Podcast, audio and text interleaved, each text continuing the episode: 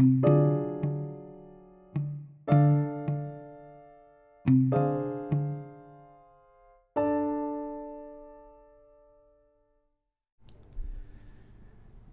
adicción a la comida. En los últimos años aumentaron notablemente los estudios sobre la obesidad y sobre alimentación. A nivel mundial se ha encendido una alarma porque hoy el exceso de peso es el factor de riesgo más importante para las enfermedades cardiovasculares y la diabetes.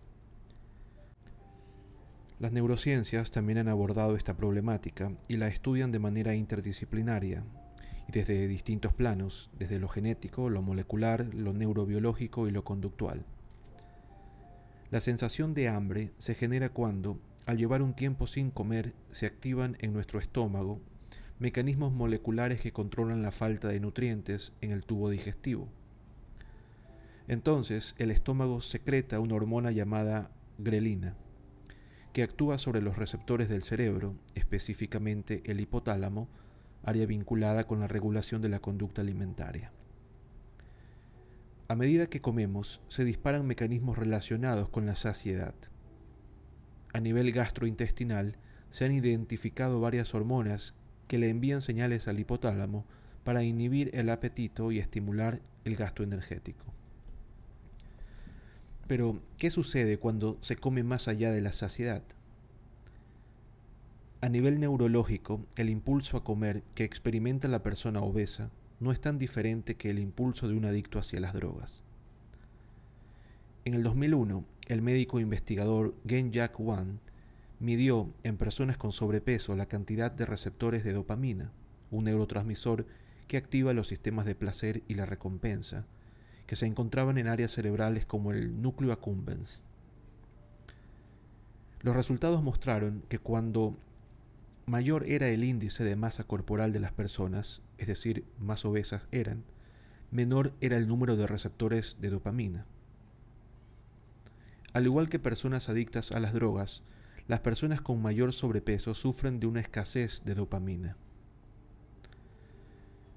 Esto posiblemente hace que busquen nuevas recompensas y consuman más comida. El cerebro compensa el exceso de dopamina que ha recibido luego de un atracón, reduciendo el número de receptores de este neurotransmisor. La amígdala es otra área del cerebro involucrada en la conducta alimentaria. En una investigación se registró que se activaba cuando personas miraban fotos de alimentos solo si tenían hambre. También se reveló mayor actividad en esta área en estudios sobre la adicción a las drogas. Otra región del cerebro implicada en las adicciones es la corteza orbitofrontal, que parece funcionar como un centro de control de vigilancia de nuestro comportamiento. Las personas que sufrieron lesiones en la corteza orbitofrontal por un accidente o una enfermedad con frecuencia no pueden controlarse, actúan de manera impulsiva y demuestran cierto grado de comportamiento adictivo. Además, se ha demostrado que la corteza orbitofrontal se activa en menor grado en personas adictas que en personas sanas. Y se observó que está asociada al procesamiento del placer y las aversiones alimentarias.